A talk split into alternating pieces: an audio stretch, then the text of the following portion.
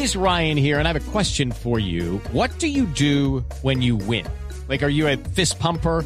A woohooer, a hand clapper, a high fiver. I kind of like the high five, but if you want to hone in on those winning moves, check out Chumba Casino. At ChumbaCasino.com, choose from hundreds of social casino style games for your chance to redeem serious cash prizes. There are new game releases weekly, plus free daily bonuses. So don't wait. Start having the most fun ever at ChumbaCasino.com. No purchase necessary. BGW. Void were prohibited by law. See terms and conditions. 18 plus.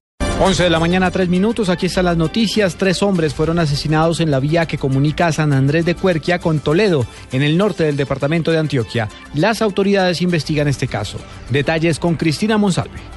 Cuando se movilizaban de San Andrés de Cuerquia hacia Toledo, fueron interceptados por hombres armados dos hermanos y un vigilante de una empresa contratista de Hidroituango, quienes fueron asesinados en la vía que comunica estos dos municipios del norte de Antioquia. De acuerdo con las autoridades, el hecho se registró en el sector conocido como Matanzas, hasta donde llegó el inspector del municipio de Toledo para realizar las diligencias respectivas. Los cuerpos se encuentran en proceso de identificación y las autoridades adelantan la investigación del hecho. En Medellín, Cristina Monsalve, Blue Radio.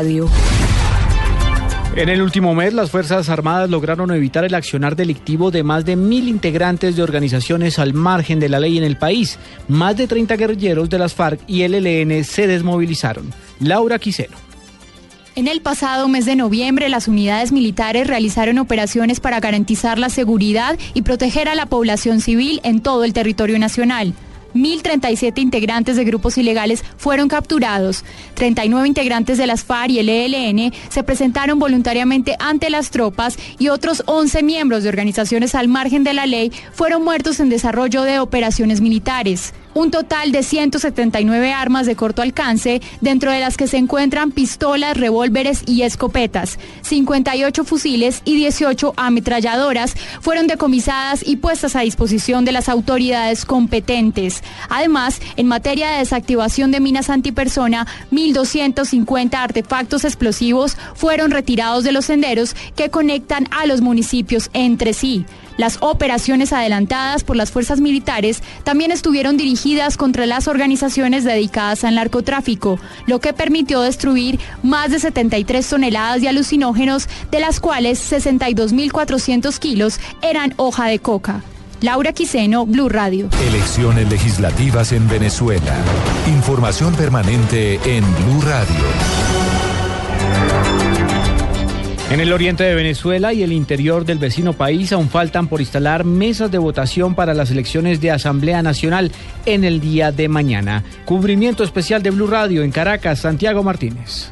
Hola, buenos días. Sábado casi mediodía acá en Caracas y la cifra hasta ahora es de 96,6% de instalación de las mesas electorales en todo el país.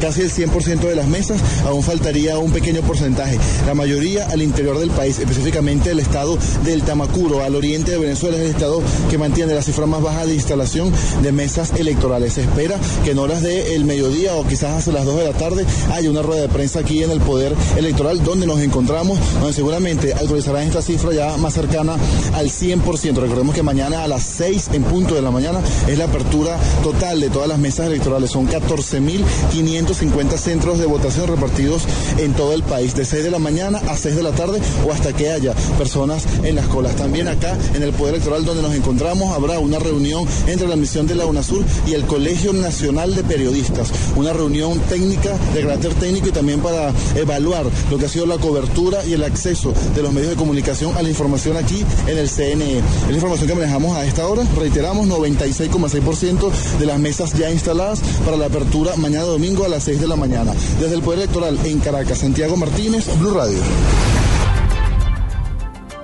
La cadena de hoteles Marriott ingresó a Barranquilla con el lanzamiento del proyecto de construcción del primer hotel propio de la cadena en este país. La inversión supera los 30 millones de dólares. Nos informa en la capital del Atlántico, Diana Ospino.